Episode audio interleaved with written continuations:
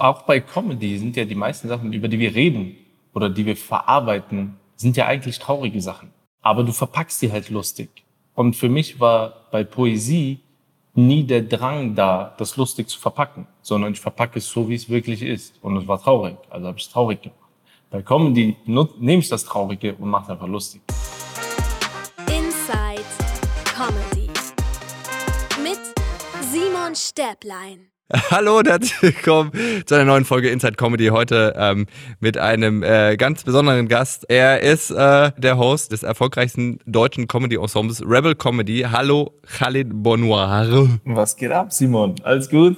Was geht bei dir? Wo bist du? Du siehst aus, als würdest du in irgendeinem, als wärst du in irgendeinem Keller oder Ich bin im Büro. Was sind das für Steck? Ich, guck mal, ich bin im Büro äh, und um mich herum liegen überall so Stative, Kamera, Dinger und ja. Er sieht eher aus, als würdest du gleich den Bang Bus produzieren, aber hey. Ähm, Was äh, ist das? Was ist Bang Bus? Nicht mit mir, Genau. Kollege. Genau, genau, ja, ja, ich kenne eure Taktik. Ja, machen wir alles nicht. Doch, machen wir doch. Aber was sind das für Steckdosen da hinten? Bist du in Deutschland? Nein, ich bin nicht in Deutschland. Ich bin in Dubai gerade. So, direkt gespottet. Ah, bist du einer von den Influencern, die gleich noch so ein, so ein Foto posten aus so einem frechen Hotel, so im, Also ungefähr. in einer Badeshort. Nee, ich hab- Rabattcode. Hier war äh, vorletzte Woche das äh, Dubai Comedy Festival und ich habe die erste deutsche Comedy Show in Dubai gemacht. Wow, Ja. krass. äh, äh, und? War, Wie war? War Hammer, war ausverkauft, war sehr, sehr gut. Es hat super Spaß gemacht. Äh, die Leute waren so dankbar. Da waren Leute, die leben seit 12 oder 13 Jahren hier äh, und haben seitdem keine deutsche Comedy-Show mehr gesehen. Und wer, wer, wer war noch dabei? Äh, Usus Mango und Nizar. Krass. Und da habt ihr einfach mal gesagt, ach, wenn die Merkel nicht aufmacht, Dann machen wir, eine, Dann- machen wir hier halt auf. dann machen wir hier halt auf in Dubai. Ich raste Ja. aus und ich habe es an den Steckdosen erkannt. Bin ich nicht ein Fuchs? Ja, aber richtig. Bin ich einfach, bin ich sofort alles gespottet, was du da Äh, machst? sehr gut. Seit wann bist du in Dubai? Ähm, ich bin jetzt seit ein paar Tagen hier, also wieder hier, äh, einfach um noch so also Sachen abzuschließen von der Show und war dann davor vor drei Wochen hier für zwei Wochen. Okay. Weil- also, Ich musste halt ein bisschen Vorlauf mitbringen, als ich gekommen bin, einfach weil man hier halt anders Werbung macht. Ne? Äh, hier machst du nicht einfach einen Post und sagst, hey, ich habe morgen eine Show da und da, sondern du musst gucken, wo sind hier die deutschsprachigen und dann musst du die angehen und kontaktieren. Ja, aber doch, du musst, brauchst doch einfach nur diese ganzen Influencer da, diese Georgina Fleur und Ja, aber deren Audienz ist nicht hier. Die meisten, die hier leben, die kennen uns nicht. Die kennen auch die Influencer nicht. Weißt du, die leben einfach hier. Also ich habe einen kennengelernt, der lebt seit 18 Jahren hier. Der hat nichts mehr mit Deutschland Okay. zu tun. Der fliegt nicht mal mehr nach Deutschland. Und der ist ein richtiger OG, also ein richtiger Original German. okay. Und wie viele Leute waren dann in eurer Show da? Äh, 300 ungefähr. 300 noch was. Open Air? Open Air, ja. wahrscheinlich, oder? Ja, war Open Air. Geil. Äh, stimmt das, dass du wieder nach Hause gezogen bist? Ja, ich bin In, in, also lebst du wieder bei deinen Eltern, ja, mit meiner Mutter und meinem Bruder, ja. aber nicht mit allen anderen elf Geschwistern. Nein, die sind alle schon irgendwo unterwegs. Das wäre ein bisschen crazy, oder? Wenn man so, äh, ich, weil das ist ja wirklich, ich habe das äh, jetzt erst erfahren, dass du wirklich elf Geschwister hast. Zehn. Ähm, zehn? Okay, Ja. zehn, du bist, äh, okay. Ähm, und normalerweise würde ich dann jetzt so voll sagen, krass, voll typisch, arabische Großfamilie, whatsoever. Aber jetzt kommt, mein Vater hat noch ein Geschwisterchen mehr. Krass. Mein Vater hat elf Geschwister. Das Krass. waren zwölf Kinder. Krass. Das heißt, äh, du kannst gar nicht sagen. nicht nur ihr könnt knattern, Ja. die Allmanns, wenn die mal in Fahrt sind, da geht auch ordentlich was. Also, äh, ich, ich, ich weiß, also das heißt, ich weiß, wie das ist, wenn so eine Riesenfamilie, so, das ist schon irgendwie, glaube ich, heftig. Und war das für dich so ein bisschen, ähm, du warst auch noch die Mitte, ne? Genau. Also das mittlere Kind. Und äh, ich glaube, da wird man von, von oben so unterdrückt und von unten wird die Aufmerksamkeit so abgeraubt, dass man am Ende auf der Bühne stehen muss, um das irgendwie zu verarbeiten. Das war, glaube ich, nicht der Fall.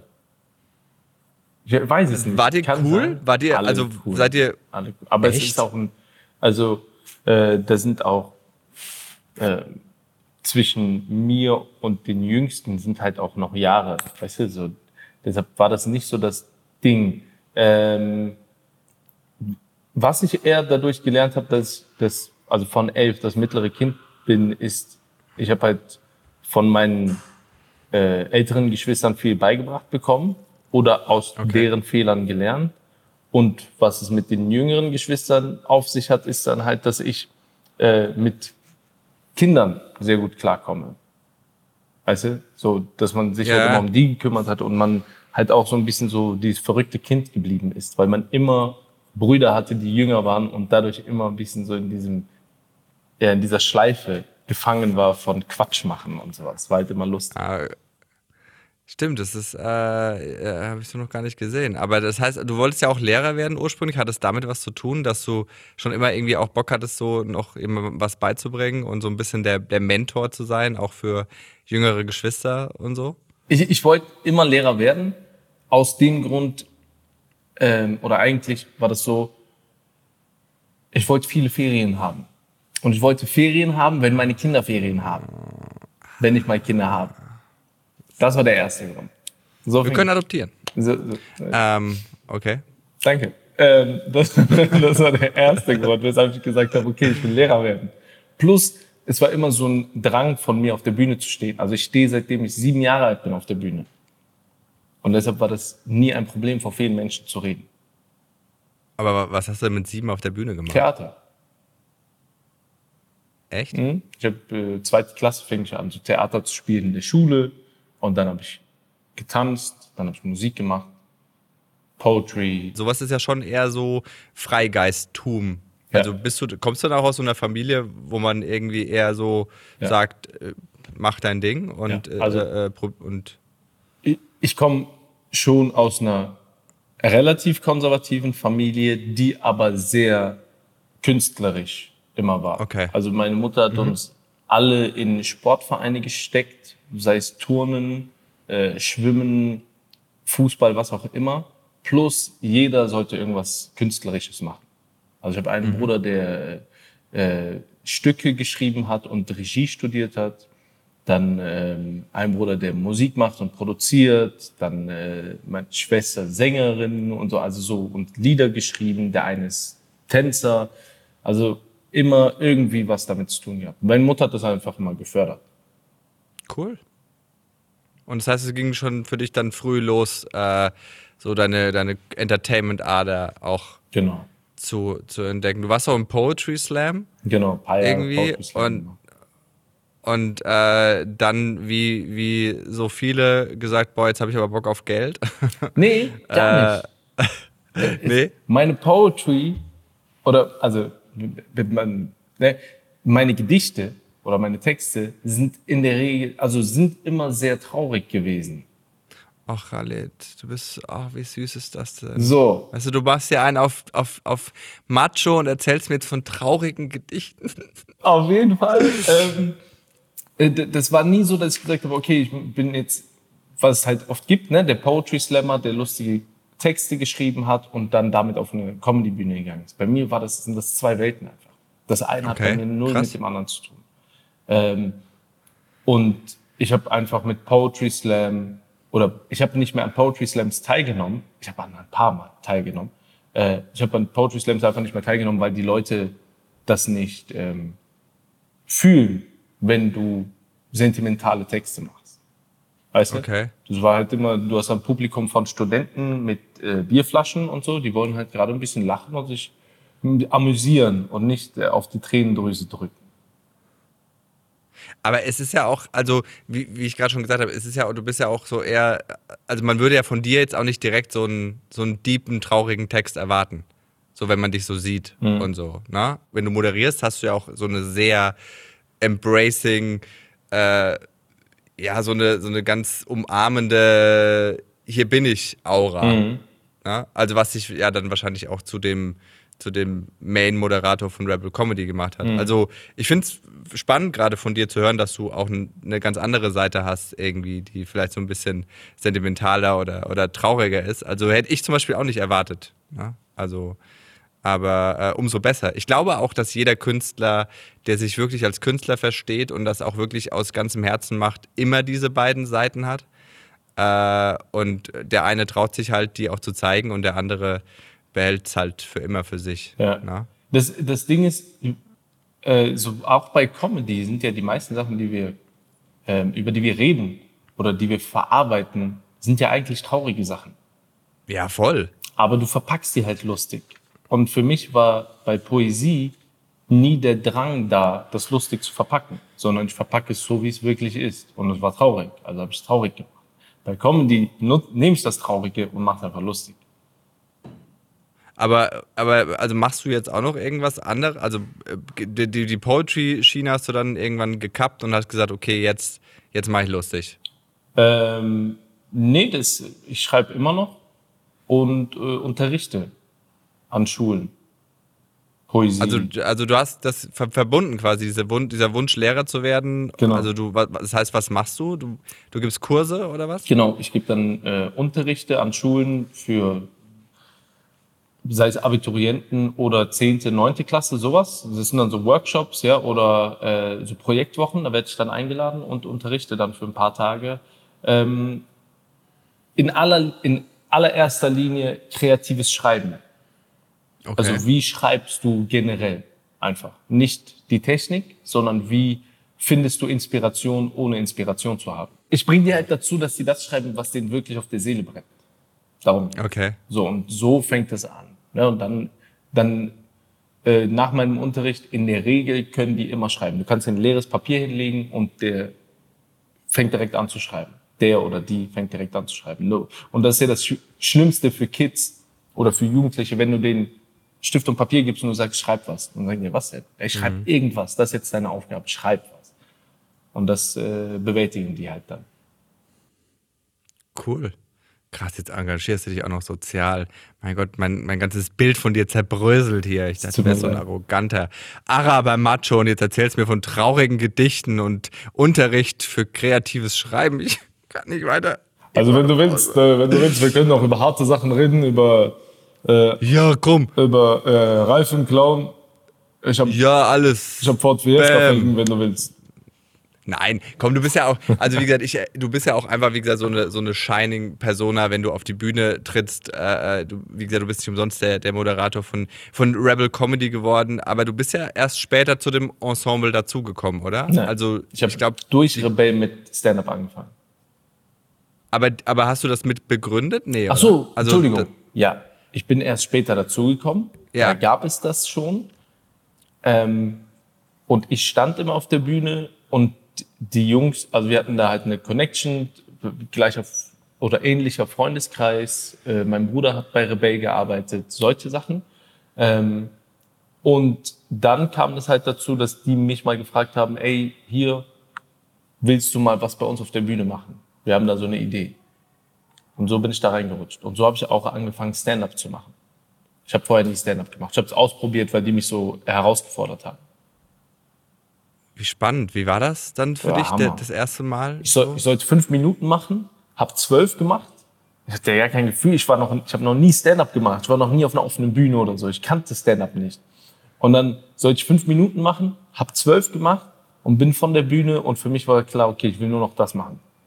Und da habe ich kurz darauf habe ich mit allem aufgehört, also mit Musik aufgehört, mit Poesie aufgehört, äh, habe äh, so nebenbei gejobbt, habe ich auch aufgehört und habe ich nur noch studiert und das gemacht.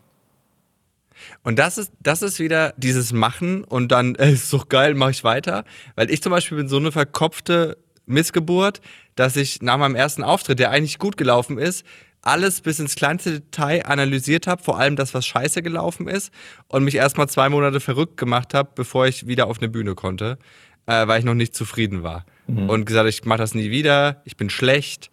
Oh mein Gott, ich muss planen, ich muss alles aufschreiben, ich muss strukturieren, ich brauche eine Excel-Tabelle. Und ihr so, ja, ey, neues Leben. Und das ist so, das, das beneide ich manchmal irgendwie, äh, weil ich das halt, das, das oft so sehe, diese, dieses, dieses leicht, dieses eher leichte, ja, ist doch geil, mache ich jetzt mal und so. Würdest du das, äh, ähm, also ist das so oder ist das ein Vorurteil, das du komplett widerlegen würdest? Also erstmal Fun Fact, ich habe keine Ahnung von Excel-Tabellen. Ich kann keine Excel-Tabelle erstellen. Nur, dass du es weißt. Kurz. Fun Fact nebenbei. Ich habe das noch nie gemacht und ich kann das auch gar nicht. So, nur nebenbei. Ähm, das ist so eine meiner großen Schwächen. Jedenfalls, äh, ich glaube schon, dass das so ein Mentalitätsding ist von machen einfach ohne erstmal auf die ähm, Konsequenzen, Konsequenzen, zu achten, so, ne? Ja, genau, sondern ja. eher so ein, wir finden schon eine Lösung dafür. So, es ist die, wie dieses, hey Simon, äh, ich hab da was ähm, und du fragst direkt, was kostet das? Und ich sag, mach keine Sorgen, wir werden uns schon einig. Weißt du, so dieses Ding. Ja, keine ja, Sorge, verstehe. wir finden schon eine Lösung. Wir werden uns schon irgendwie Ja. einigen. Wir finden schon eine Lösung. Und das ist so das Ding, was, glaube ich, mehr südländisch ist. Also nicht nur Ja. orientalisch, sondern generell südländisch. Weißt du, also sei, Ja. sei es in Spanien oder Italien, die Leute sind da auch sehr ähnlich. Ähm, und in Deutschland, beziehungsweise Deutsch-Deutsche, die halten sich halt auch eher daran, dass sie sagen, nee, erstmal muss alles stehen, nied- und nagelfest sein. BGB. Genau, dann können wir, Zack, dann können wir auch raus. Nur bis du da bist, sind fünf andere mit Bart an dir vorbei. Weißt du? So, ja, I got you. Nee, aber äh, nochmal so ein bisschen zu, zu den Anfängen. Ihr habt euch dann so zusammengetroffen äh, mit Rebel Comedy und äh, ich habe vor ganz, ganz, ganz, ganz langer Zeit, da habe ich, da habe ich so mit dem Gedanken gespielt, ich mache mal Stand-up. Und da war irgendwo am Barbarossa-Platz, hing an irgendeiner Tür in Köln Rebel Comedy oder so. Da, äh, da, das war bestimmt vor zehn Jahren oder so. In und ich so, boah, geil, die machen Stand-up. Boah, ich will das auch machen. Ja. So irgendwie so ein, ich weiß nicht, da war, glaube ich, ein Hai auf dem, ich weiß es nicht mehr. Ja, das war für Aber- die, äh, genau, Ja? genau, das war mit dem Hai, der Mund war offen und dann standen da zwei Ja, Comedians genau. Genau, ja, das war, genau. Oh mein Gott. es war so, ähm, wenn, so Shark Tank mäßig, ne, so Höhlen der. Ja. So, wenn du, wenn du Comedian werden willst, willst du Rebell Comedy beitreten, sondern komm auf unsere offene Bühne. Da waren auch sehr viele deutsche Comedians, die jetzt bekannter sind, äh, deren Namen ich nicht erwähne, oder manche von denen, die halt nicht bekannter sind, sondern genauso wie früher sind. Äh, Ja. so, und die, also ganz viele haben da mitgemacht. Es war Hammer einfach. Ja, und ihr habt ja, ich glaube, am Anfang war das schon eher so ein bisschen, dass, dass äh, quasi ihr so, äh, so euer Publikum gezogen hat, also äh, viele auch Migranten und so, und dann aber auch durch die, äh, ähm, ja, durch die Performance im WDR und so habt ihr ja nochmal so, ein, so eine ganz andere Zielgruppe Genau. irgendwie so für euch erschlossen. Wie, wie war so die, die Entwicklung von, äh, komm, wir machen das jetzt mal zu, ey, wir haben eine eigene Fernsehshow? Also was, wie viel ist da für dich passiert? So, Also- kannst du das in kurzen Worten beschreiben, was diese Zeit für dich ausgemacht hat? Das war halt sehr, sehr krass. Ich bin dazugekommen zur Rebell Comedy und dann anderthalb oder zwei Jahre später ging es dann los mit dem WDR etc. Wir waren aber die ganze Zeit so viel unterwegs und auch auf sehr vielen offenen Bühnen, ähm, kleine Shows, Großshows, alles gemacht. Wir haben das gar nicht mitbekommen, dass es gerade immer bekannter wird. Wir haben immer gesehen, okay, auf äh, Facebook Millionen Klicks auf die Videos, ja, äh, Zehntausende Likes und das wurde immer mehr und unsere Seiten sind einfach extrem gewachsen. Ne? Damals war ja noch Facebook, Facebook, Facebook war ja das Ding. Äh, der YouTube-Kanal, alles gewachsen. Wir haben es gar nicht mehr mitbekommen, dass wir gerade immer bekannter werden. Wir haben es nur realisiert, wenn wir rausgegangen sind und Leute uns immer mehr angesprochen haben. Dann immer mehr, Okay. Foto Foto? Und dann so, ey, ich war, grad, ich war heute in dem und dem Dorf. Ich war bei komische Nacht in Kloppenburg. Ich wurde nach Fotos gefragt. So, was? In Kloppenburg kennen wir uns? Und dann so bekannte Rapper, Sänger und so, die auf einmal über uns gesprochen haben oder uns erwähnt haben okay. oder zu unseren Shows gekommen sind. Also, dass wir selbst da bekannt wurden. Das war so verrückt in der Zeit. Ähm, aber wir haben halt auch sehr hart daran gearbeitet, das Ding größer zu machen und immer auf offene Bühne und so zu gehen. Und da, ich glaube, ich habe dich sogar im Gedankengut kennengelernt. Kann das sein? Ja. Ja, ganz am Anfang, ganz am Anfang. Ja. Und ähm, ja, das waren halt diese Zeiten. Da war das noch nicht mit boah, Geld verdienen. Da- Das meiste war so für lau oder für sehr, sehr wenig. Äh, Boah, Gedankengut war, Gedankengut war, du musstest teilweise gegen ein Fußballspiel ankämpfen, das übertragen wurde Ja. auf einem Fernseher, während du Comedy gemacht hast. gegen die Kaffeemaschine. Du musstest gegen die Kaffeemaschine ankommen. Ey, ich schwöre, das war richtig, richtig übel. Also, Ey, die Kaffeemaschine. Ey, übertrieben. Aber es war für mich die beste offene Bühne. klar. Oder auch komische Nacht würde ich jetzt nie mehr machen. Nie, also, aber so für den Anfang, um Warum? mal klarzukommen, das war wichtig Ja. und gut, weil da hast du gelernt zu sterben und danach wie Jesus wieder aufzuerstehen. Das zum einen. Was ich beim Gedankengut gelernt habe, ist Crowdwork. Das hat Gedankengut. Ja. Also, weil du musstest mit den Leuten reden. Die haben dir nicht zugehört. Ja. Also musst du mit denen reden. Für alle, die das Gedankengut nicht kennen, das ist ein Restaurant in Köln, wo früher eine offene Bühne stattgefunden hat. Erstmal war das Boeing da und danach war Edge da. Ja. Ähm, ja. Und das war jeden Donnerstag und wir sind da aufgetreten, haben da Sachen getestet, ohne Geld. Es gab kein Geld. Ja, und die Leute haben gegessen und, und Fußball geguckt und Die meisten wussten nicht mal, dass da Dass Comedy, stattfindet. Weil es jeden Donnerstag war. Und die meisten, die da waren, waren Touristen. Und auf einmal geht da einer. Gott. Das war nicht mal eine Bühne. Das war einfach die Da Bank. nix. Und da haben die so ein Ah. Holzstück dra- dran gemacht. Und du bist auf der Bank, wo Leute sitzen, im Restaurant, auf dieser Eckbank und performst. Das war krass. was habe ich schon wieder vergessen, ey. Ja, das war Hammer. Weil Herz. da Crowdwork entwickelt des Todes, also sehr, sehr krass. Und es war für meine Anfangszeit sehr, sehr gut. Ich war fast jeden Donnerstag da. Also die ersten, das erste anderthalb Jahre, also anderthalb Jahre, äh, die ersten anderthalb Jahre war ich fast jeden Donnerstag da, ähm, weil äh, es gab ein Essen und fünf Getränke. Und das war für mich alles klar. Jeden Donnerstag habe ich mein Essen und fünf Getränke da. Ich musste mir äh, keine Gedanken darüber machen, was ich am Donnerstag esse. So, Deswegen heißt es auch Gedankengut. boah, sehr gut. Sehr gut. Da ist er wahrscheinlich selber nie drauf gekommen. Aber sehr gut. Nee. Das war krass, aber es, ich glaube, es ist ja auch so, wenn du, wenn du mit acht Leuten, die keinen Bock auf dich haben, Crowdwork hinkriegst, dann kriegst du es mit 8000 auch irgendwie hin. Ja, Also, ne, das ist, die wegen dir da sind. Genau. Also, was ja nochmal ein, ein Die krasser Leute Unterschied einfach ist. keinen Bock auf uns.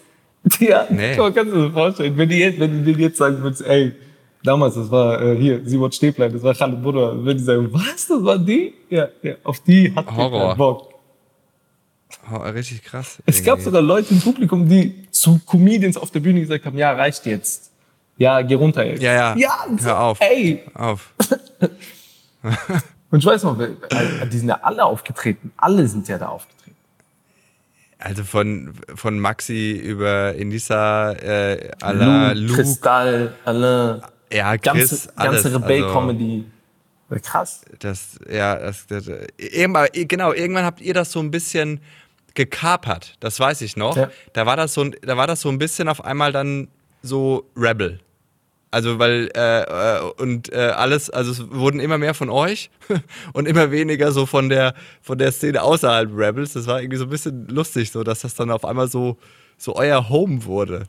Ja, weil vor, das, Kann ich ja, mich noch dran erinnern. das war ja vorher, war das ja Boeing. Ja. Ja, ja. Ähm, und dann äh, ist ja ist ja der Host vom Boeing ist ja rausgegangen und dann hat ja der Besitzer vom Restaurant gesagt, alles klar, ich mache eine andere Show, Edge. Und dann hat er Edge gemacht und es war bei Edge halt einfacher reinzukommen und da aufzutreten. Ein Boeing das ist eine offene Bühne, war das für mich damals voll der Struggle reinzukommen. Ja, Ja, ich, ich durfte nicht auftreten. So. ja, ja. Ähm, Ist heute noch ein Struggle übrigens, egal wer du bist. Ach so, krass. Ja, und jetzt, da war es halt easy. Deshalb konnten wir da auch immer proben gehen. Wir sind einfach immer dahin gegangen und haben halt da getestet, weil es nicht schwierig war, reinzukommen. Woanders war es halt schwieriger für uns. Deshalb waren wir immer da. Ähm, plus, darüber hinaus, ist halt eine offene Bühne. Und offene Bühne, dafür solltest du dich nicht vier Wochen im Voraus anmelden. Weißt du, du willst heute Ja, was ja. testen, dann geh heute zu einer offenen Und dann Bühne. gehst du hin. Ja, Und das war halt damals geil. Du bist hingegangen, hey, Salva, äh, ich will auftreten, kann ich fünf Minuten machen? Sag ich, ja klar, kein Problem. Geh hoch. Juckt ja keinen, weißt du? Wenn da, da muss man sich halt ein bisschen die Zeit aufteilen und sagen, okay, der eine spielt kürzer oder so. ja, ja. Aber das war halt das Geile da. Also sprich, ihr habt, ihr habt auch von der, von der Pike auf gelernt, wirklich, äh, vor allem du als Moderator, und ich weiß ja selber, wie das ist, moderieren. Du musst einfach schlagfertig sein wie eine Kanone und einfach die Leute abholen.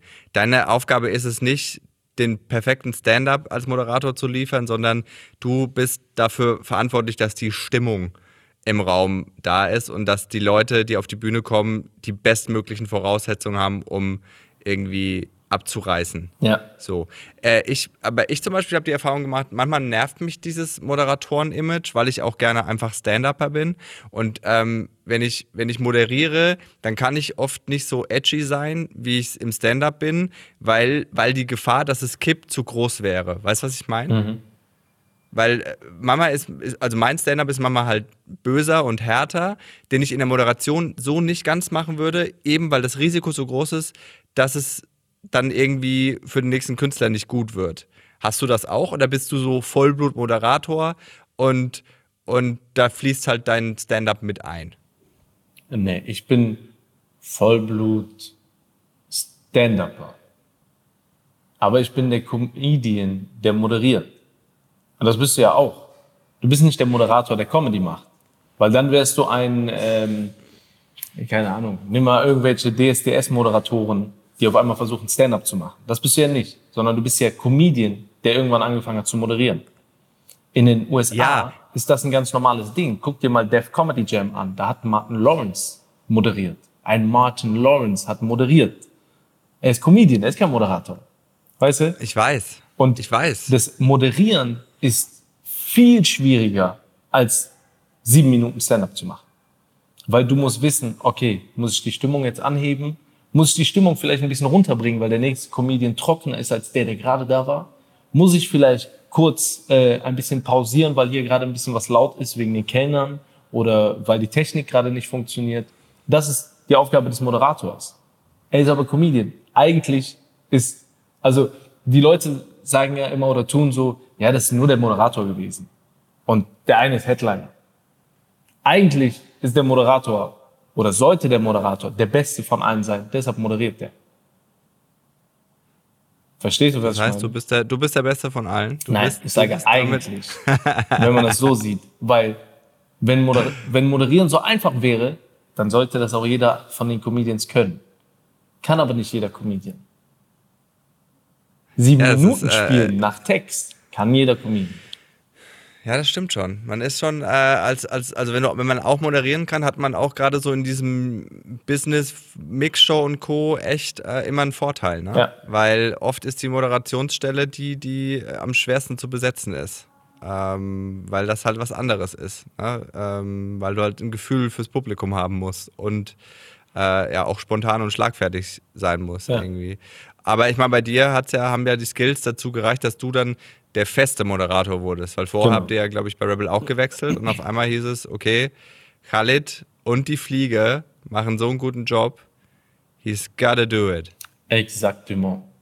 Das lag aber auch daran, dass ich vorher andere Sachen gemacht habe. Ich habe ja vorher noch Musik und Poesie gemacht und ich wollte am Anfang aus irgendeinem Grund alle Skills immer zeigen auf der Bühne.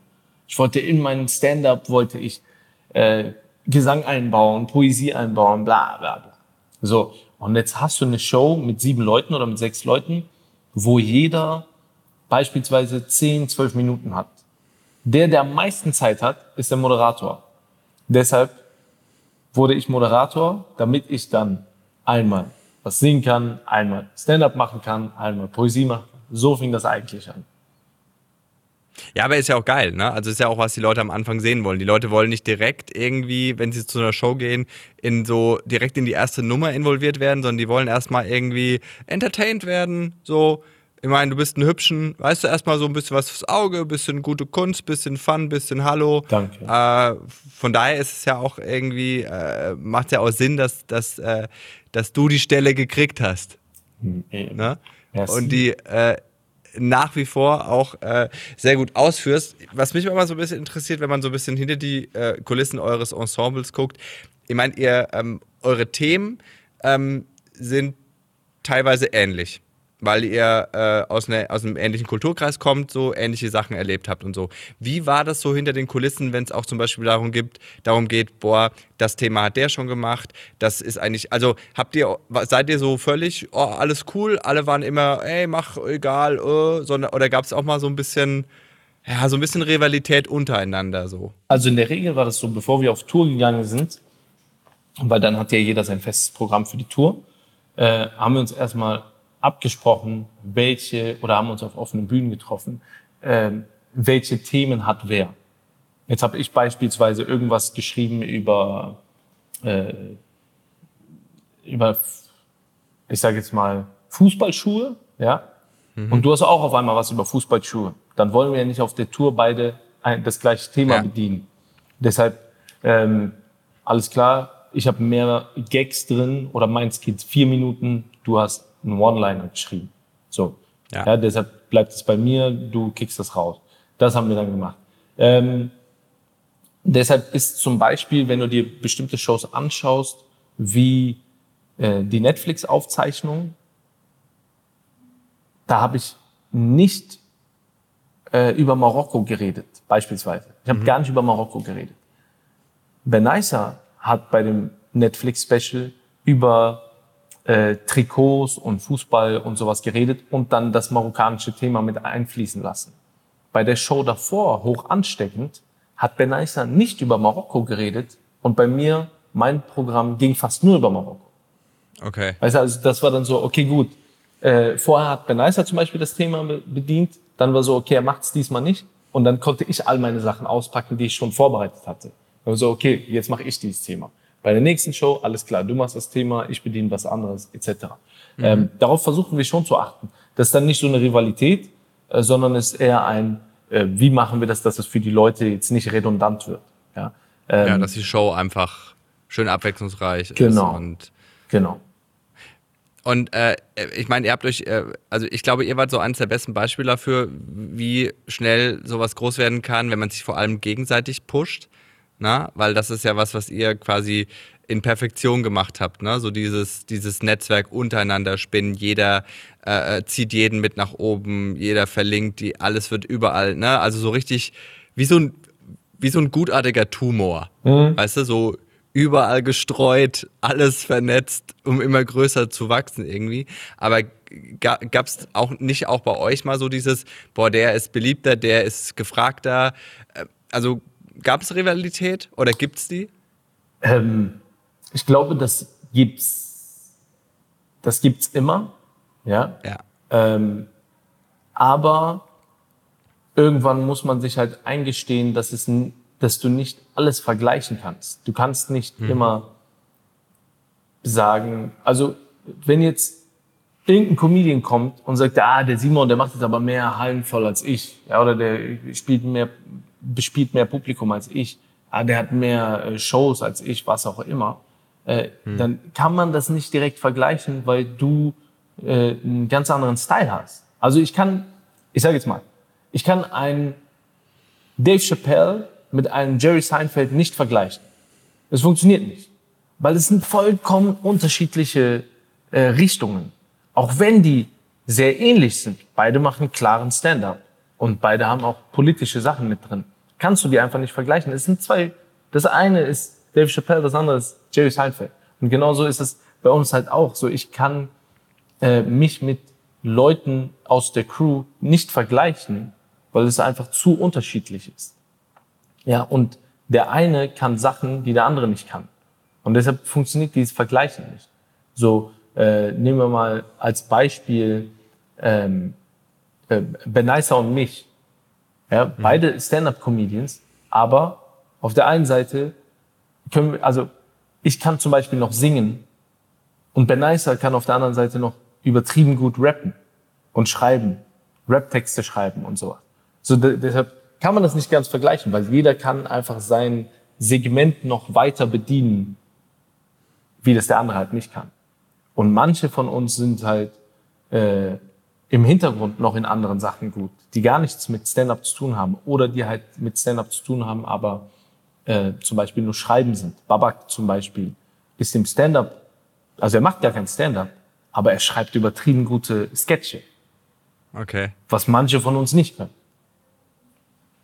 Weißt du? Es, war- es, war, es, es war ja dann auch so, dass, dass äh, für, für manche war so dieses Ensemble und die Familie so äh, das Ding, aber andere haben sich rausgelöst und haben eher ihren Soloweg äh, beschritten. Zum Beispiel siehe äh, Enisa äh, oder Özcan. Ähm, war das dann so ein bisschen, äh, äh, also war das so ein bisschen, ähm, dass man, also war das immer, immer so, dass man gesagt hat, ja, äh, cool, macht einfach euren Weg oder war man auch so ein bisschen traurig, dass, dass jemand gegangen ist? Ähm, in erster Linie kann jeder machen, was er will, ja, und Ja. macht deinen Weg, ist cool. Wir unterstützen auch gerne und supporten gerne. Ähm, aber darüber hinaus ist es für mich auch noch ein Ding von, okay, wie viel gibst du auch zurück und äh, wie sehr äh, stehst du auch dazu? Weißt du, also dass du, ich sage jetzt mal, ähm, nehmen wir jetzt mal das Beispiel, Beyoncé ist nicht mehr bei Destiny's Child, erwähnt aber immer wieder Destiny's Child und sagt immer wieder, dass es eine krasse Zeit war. Und wenn es irgendwelche fetten Shows gibt, dann holt ihr die einfach mit. Weißt du? Sowas. Also dieses Ding, dass man das nicht leugnet, dass man auch dabei war und sowas. Also das gehört halt für mich auch noch dazu. Ähm, darüber hinaus kannst du, siehe Alain, Alain wird jetzt nicht als krasses Mitglied von Rebell bezeichnet, ja. Du kannst Ja. ein Teil von Rebell sein und trotzdem noch dein Ding vollkommen durchziehen und vollkommen autonom. Da hat Rebell nichts mit zu tun. Wenn du aber die Unterstützung von Rebell haben willst und von den Comedians bei Rebell, kommst du dir auch. Das ist ja das Geile. Ist ja wie ein Label, ja. Ähm, Ja. Plus, darüber hinaus ist es ja wachsen durch Teilen. Ja, man, Ja, es gibt voll. ja ne, die, das negativ behaftete war ja das zu- zur Zeit des Kolonialismus, dass sie gesagt haben, teile und herrsche. Aber mir ist das liebere, also das, was mir lieber ist, ist wachsen durch Teilen. Also wenn wir mehrere sind, dann machen wir den, wir machen den Kuchen für alle größer. Jeder kann äh, größere Shows spielen.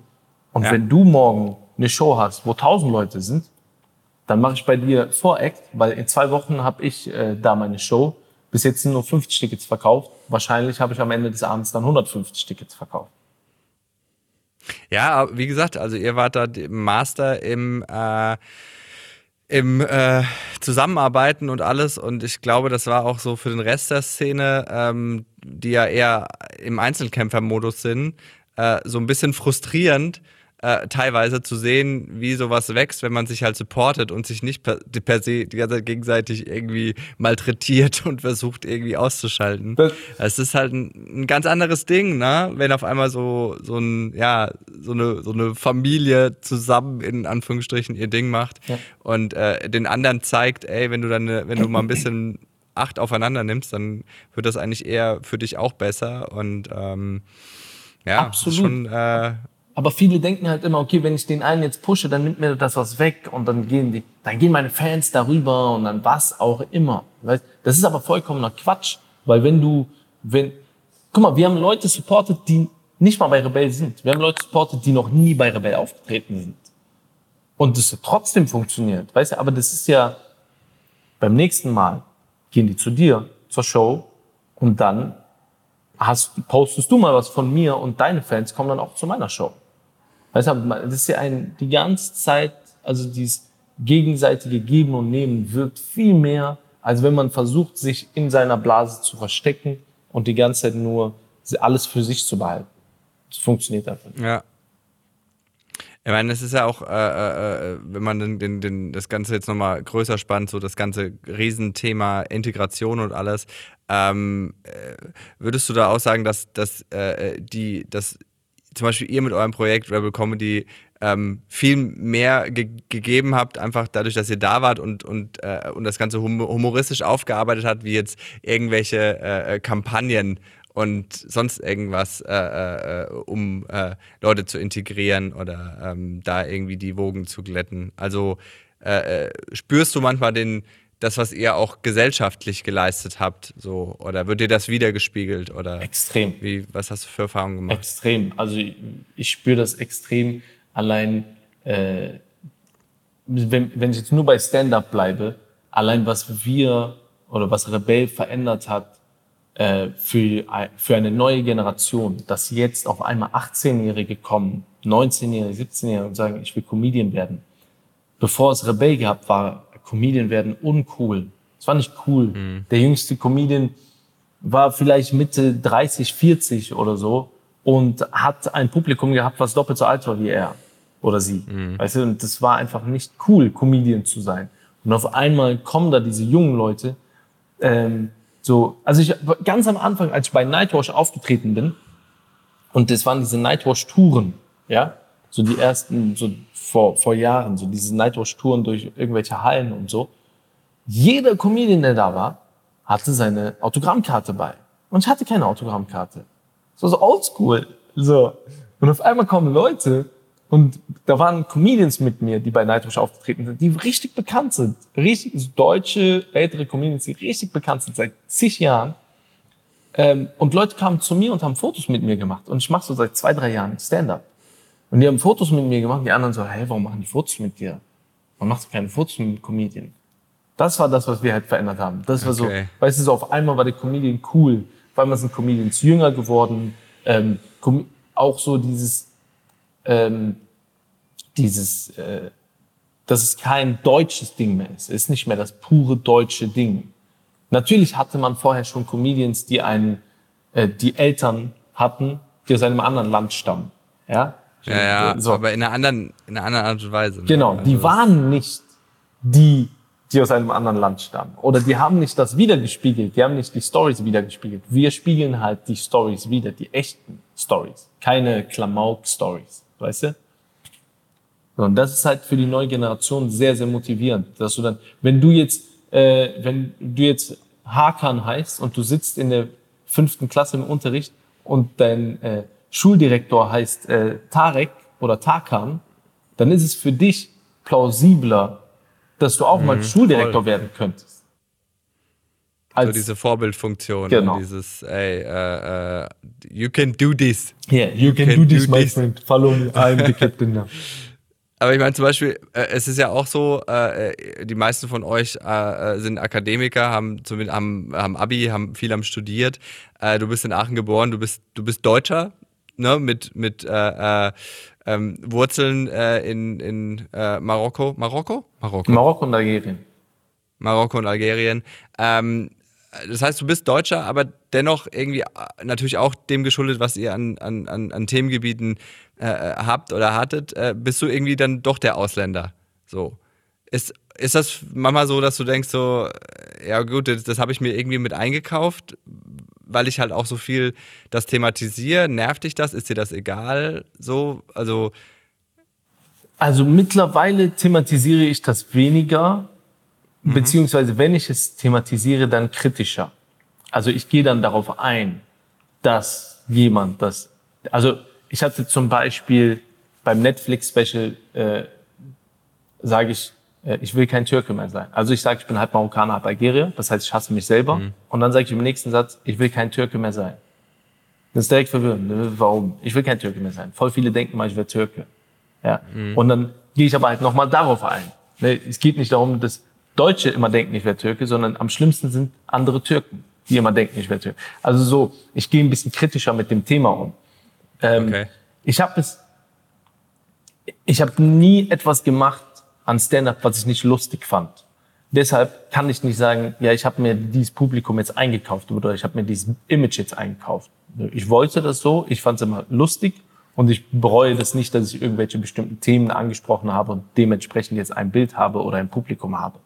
Ähm, vielmehr ist es eine Stärke von mir, weil ich sagen kann, okay, dann habe ich halt ein Publikum, was nicht alle haben oder weniger haben. Ähm, es ist aber sehr schlimm und das sehen wir an anderen Comedians, das wirst du auch bezeugen können. Es gibt Comedians, die schreiben Sachen, die finden die gar nicht witzig um sich irgendjemanden, um sich einfach nur alle einzukaufen. Genau. So, oder irgend, also, ja. Und irgendwann sind die einfach, einfach frustriert mit dem Alter, weil die auf einmal ein Publikum haben, was die hassen. Also nicht nur. Ja, und du hast dich auch selber. Also, ja, ja, genau. wenn, wenn, du, wenn du permanent Kunst machst, die nicht aus dir kommt, das macht dich kaputt. Genau. Du schreibst einfach für andere. Ich glaube nicht, dass es das funktioniert. Ja. Das, natürlich Also. Ganz und weil im Grunde, äh, für mich ist Comedy auch immer echt so ein riesiges äh, Therapiezentrum. Ne? Im Grunde genommen ist das Publikum da, um mich mit zu therapieren und das Krasse ist, dass die dafür bezahlen. Das ist voll gut.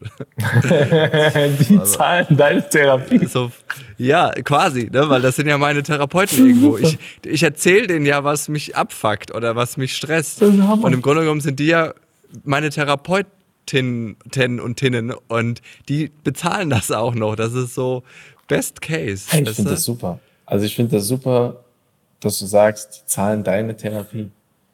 Ja, überleg mal, du gehst zu einem Therapeuten oder zu einer Therapeutin und die gibt dir danach 150 Euro für die Stunde. So ist das ein bisschen. Und macht auch noch ein Foto mit dir. Ja, und will noch ein Foto. So, es ist, äh, es ist alles großartig. Ich meine, jetzt äh, hast du wieder angefangen und so und äh, erste Show international und alles. Äh, ähm, also, das heißt wahrscheinlich, wenn jetzt irgendwie die Corinna sich vom Acker gemacht hat äh, und die Welt wieder auf normal steht, ähm, ist es dann, dass du äh, sagst, okay, dann geht äh, Rebel wieder los, das Ensemble wird wieder aufgeheizt und, äh, und äh, los geht's? Oder hast du auch Solo-Ambitionen? Also wie ist so gerade dein Stand der Dinge? Auf was hast du Bock? Also wäre jetzt nicht die Corinna gekommen, ja, finde ich gut übrigens, äh, wäre jetzt nicht die Corinna da gewesen, dann hätte letztes Jahr im Herbst unsere Rebell-Tour stattgefunden, DNA, und dieses Jahr meine Solo-Tour. Hat aber nicht funktioniert. Wir haben die Rebell-Tour auf dieses Jahr verschoben, verschieben die jetzt wieder auf nächstes Jahr. Ähm, Okay. Und danach erst ist meine Solo-Tour. Also erst nachdem die nächste Rebell-Tour stattgefunden hat, ist meine Solo-Tour. Ähm, wir haben jetzt auf Frühling 2022 verschoben. Ich hoffe, dass es stattfinden kann. Und dann sind wir wieder DNA-mäßig unterwegs. Die letzte Tour hieß, äh, hieß Ausländer raus aus dem Zoo. Und die nächste Tour heißt DNA. Es war, es war ganz lustig. Ähm, da irgendwie war ich, äh, ähm, das war kurz, glaube ich, bevor äh, die Corinna kam, äh, war irgendwie so auf 1 Live nochmal irgendwie so, dass die eure Tour irgendwo angesagt haben in diesen Tour-Tipps, ne? Und der Typ hat halt einfach nur gesagt so, und heute Abend äh, Rebel Comedy in äh, Wuppertal mit äh, ihrem neuen Programm Ausländer raus. Ähm, äh, weitere Tipps, so der hat halt das der hat halt das raus und dann aus dem Zoo, anscheinend ist das in der Zeile verrutscht oder so. Ähm, ist das geil, Alter! Und, und danach hat er noch, dann hat er erst einen anderen, irgendwas anderes genannt, was weiß ich, Tané oder so. Und danach noch so, raus aus dem Zoo übrigens. Ähm, sorry, Leute. Das war, das irgendwie so sehr verwirrend. Ganz gut. so geil. Das ist so geil. Aber ich zum Beispiel was, äh, und das wäre auch so eine Frage von mir an dich noch, äh, äh, weil ich zum Beispiel habe so auch festgestellt, ich habe so viele andere Interessen in meinem Leben, dass ich gar nicht weiß, ob ich für immer Comedian bleiben will oder werde. So, weil mich so viele andere Sachen interessieren, Zum Beispiel? die ich auch gerne irgendwie, boah, ich, ich, ich, äh, ich bin, ich liebe Pflanzen so, also ich bin so, ich züchte auch so eigene Pflanzen und so Zeug irgendwie. So, ich habe so voll den Hang zu Pflanzen. Ich koche halt mega, mega gern und so und habe so voll den Fable für Ernährung. Ich glaube, ich hätte irgendwie ganz gern mal einen Laden irgendwann, wo ich so richtig geiles äh, äh, Essen anbieten kann und so. Äh, ja, irgendwie ist so viel in mir aufgekeimt, auf das ich auch Bock hätte. Und äh, könntest du dir vorstellen, irgendwann so deine, deine Tätigkeit als, als Mentor oder als Lehrer weiter auszubauen und dich von der Bühne eher zu entfernen und eher so, ja, oder, oder, oder, oder bist du so Vollblut-Entertainer, dass du sagst, ich werde für immer. Ich glaube ja. Ich glaube, ich werde immer was mit Bühne machen. Wenn es nicht Bühne ist, dann irgendwas Künstlerisches. Das auf jeden Fall. Ähm, glaube ich.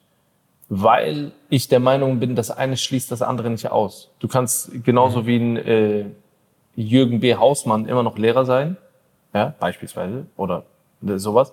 Äh, du kannst auch äh, wie ein, wie ein äh, NBA-Basketballspieler noch nebenbei irgendwelche äh, Pizza-Restaurants eröffnen oder was auch immer. Ja, oder irgendwelche Bars oder Restaurants generell. Ich glaube, das eine schließt das andere einfach nicht aus, weil egal wie gut du jetzt mit Pflanzen umgehst oder wie gut du kochst, es gibt immer Sachen, die kannst du einfach nicht. Dafür musst du dann jemanden holen, der das dann macht. Ja, klar. Sei es jetzt äh, das, den Vertrieb dafür oder was auch immer. Dann holst du den und dann hast du immer noch deine Zeit, dein Stand-up zu machen. Ja, ich will nämlich in diesem Laden, den ich habe, auch so eine Open Stage haben. Und, und da wird, und, und die hoste ich dann auch noch. So, das ist dann so das, das Gimmick. So. Also ich kann damit nie ganz aufhören, aber, aber dennoch habe ich jetzt auch in den eineinhalb Jahren wieder gespürt, dass es viel in mir gibt, was auch in anderen Richtungen irgendwie oder in andere Richtungen seine Arme ausstrecken will. Äh, das, äh, von daher äh, sehr, sehr spannende Zeit. Aber sagen wir mal so, ähm, das Ding ist jetzt durch, wir, go, wir gehen wieder in Anführungsstrichen back to normal und in fünf Jahren rufe ich dich nochmal an. Khalid, wo bist du und was machst du, wenn alles nach Plan läuft? Ich hoffe, ich hoffe, dass ich in fünf Jahren ähm, wieder noch ein Solo gespielt habe, ja, äh, dass ich in einem Film mitgespielt habe äh, oder in einer Serie. Bang Bass. Danke. Gut, jetzt hast du den Leuten vorweggenommen. Sorry, Also Film Spoiler. oder Film oder Serie, also es ist recht Okay. Serie, Sitcom-Serie. Ähm, ich hoffe, dass ich bis dahin äh, endlich mal verheiratet bin, weil mein Steuerberater sagt mir immer wieder, Khaled, du musst heiraten, wegen besserer Steuerklasse. Ähm, ja. Ich hoffe, dass ich bis dahin äh, vielleicht schon ein Kind habe. Und ich hoffe, dass ich bis dahin so gesettelt bin und mir keine Sorgen mehr machen muss, sondern einfach nur äh, das mache, worauf ich Lust habe. Das hört sich nach einem guten Plan an. Sounds like a plan, wie wir Deutschen sagen. Und äh, schön, dass wir ein echtes Interview hatten, dass äh, wir mal so lange gesprochen hatten. Äh, hat mich sehr gefreut. Ähm. Und äh, ich wünsche dir äh, weiterhin alles Gute. Ich wünsche dir noch eine gute Zeit in Dubai. Ähm, und äh, hoffentlich sehen wir uns auf den, auf den Brettern, die äh, für uns die Welt bedeuten, in naher Zukunft wieder, wenn die, wieder, wenn die Corinna endlich für immer einen Abflug gemacht hat. Na? Khaled Bonoir, vielen Dank, dass du hier mein Gast warst bei Inside Comedy. Danke auch dir, mach's gut.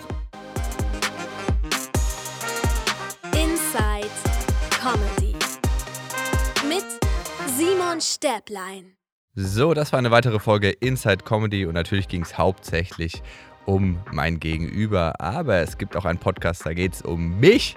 Aber nicht um mich allein, sondern um mich und um Jan C. Müller. Wir beide quatschen über alles, was uns so bewegt. Das sind unter anderem Paarhufer, Schnabeltiere oder die Bräunungscreme von Donald Trump. Wenn ihr da mehr drüber erfahren wollt, dann hört doch gerne mal rein bei Stäblein und Müller. Wir freuen uns auf euch. Und wenn ihr noch mehr Lust auf Comedy-Podcasts habt, spreche ich, Atze Schröder, in meinem Podcast Stand Up, powered by Nightwash. Also der Podcast heißt wirklich so, Stand Up, da geht es um Stand-Up-Comedy. Stand Up, powered by Nightwash, mit den größten Stand-Up-Comedians Deutschlands, natürlich vor allem auch weiblich, Deutschlands über ihre Erfahrungen, Erlebnisse und tiefe Einblicke in die Welt der Live-Comedy. Hört da mal rein, also kann ich euch sehr empfehlen.